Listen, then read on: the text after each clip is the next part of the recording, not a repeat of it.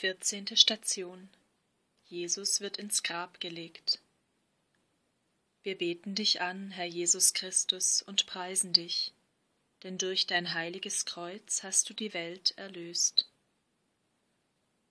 Aus dem heiligen Evangelium nach Matthäus.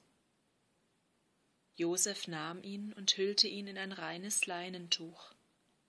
Dann legte er ihn in ein neues Grab, das er für sich selbst in einen Felsen hatte hauen lassen. Er wälzte einen großen Stein vor den Eingang des Grabes und ging weg. Auch Maria aus Magdala und die andere Maria waren dort. Sie saßen dem Grab gegenüber.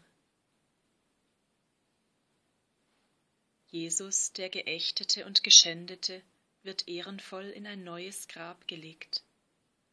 Nikodemus bringt hundert Pfund einer Mischung aus Myrrhe und Aloe, die einen kostbaren Geruch ausströmen sollen. Es ist nun wie bei der Salbung in Bethanien. Ein Übermaß, das uns an die verschwenderische Liebe, an den Überfluss der Liebe Gottes erinnert, die sich in der Hingabe des Sohnes zeigt. Gott verschwendet sich selbst. Wenn Gottes Maß der Überfluss ist, sollte auch uns für Gott nichts zu viel sein. So hat es uns Jesus selbst in der Bergpredigt gelehrt. Aber sollten wir dabei nicht auch an das Wort des heiligen Paulus denken, dass Gott durch uns den Duft der Erkenntnis Christi verbreitet, denn wir sind Christi Wohlgeruch. Im Verwesungsgeruch der Ideologien sollte unser Glaube wie der Duft sein, der auf die Spur des Lebens führt. In der Stunde der Grablegung beginnt sich aber vor allem das Wort Jesu zu erfüllen. Amen, Amen, ich sage euch, wenn das Weizenkorn nicht in die Erde fällt und stirbt, bleibt es allein. Wenn es aber stirbt, bringt es reiche Frucht.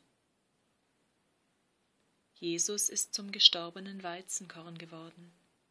Von dem gestorbenen Weizenkorn her beginnt die große Brotvermehrung, die bis zum Ende der Welt anhält. Er ist Brot des Lebens, das im Überfluss für alle Menschheit reicht und ihr die Nahrung gibt, das, wovon der Mensch in Wahrheit lebt, das ewige Wort Gottes, das Fleisch und so Brot geworden ist für uns durch Kreuz und Auferstehung hindurch. Über dem Begräbnis Jesu leuchtet das Geheimnis der Eucharistie. Herr Jesus Christus, in der Grablegung hast du den Tod des Weizenkorns auf dich genommen.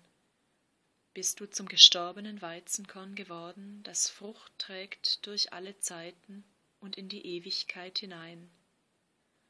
Vom Grab her leuchtet über alle Zeit hinaus die Verheißung des Weizenkorns, aus dem das wahre Manna kommt, das Brot des Lebens, in dem du dich uns selber gibst. Das ewige Wort ist durch die Fleischwerdung und den Tod hindurch das nahe Wort geworden. Du legst dich in unsere Hände und in unser Herz, damit dein Wort in uns wachse und Frucht bringe. Du schenkst dich durch den Tod des Weizenkorns hindurch, damit auch wir wagen, unser Leben zu verlieren, um es so zu gewinnen, damit auch wir uns der Verheißung des Weizenkorns anvertrauen. Hilf uns, dein eucharistisches Geheimnis immer mehr zu lieben und zu verehren, wahrhaft von dir, dem Brot des Himmels, zu leben. Hilf uns, dein Wohlgeruch zu werden, die Spur deines Lebens fühlbar zu machen in dieser Welt. Wie das Weizenkorn aufsteht aus der Erde aus Halm und Ähre, so konntest auch du nicht im Grabe bleiben. Das Grab ist leer, weil er, der Vater, dich nicht der Unterwelt preisgibt und dein Leib die Verwesung so nicht schaut. Nein, du bist nicht verwest. Du bist auferstanden und hast dem verwandelten Fleisch Raum im Herzen Gottes gegeben. Lass uns dieser Hoffnung froh werden und sie freudig in die Welt hineintragen, Zeugen deiner Auferstehung sein. Vater unser im Himmel, geheiligt werde dein Name, dein Reich komme, dein Wille geschehe, wie im Himmel so auf Erden. Unser tägliches Brot gib uns heute und vergib uns unsere Schuld, wie auch wir vergeben unseren Schuldigern.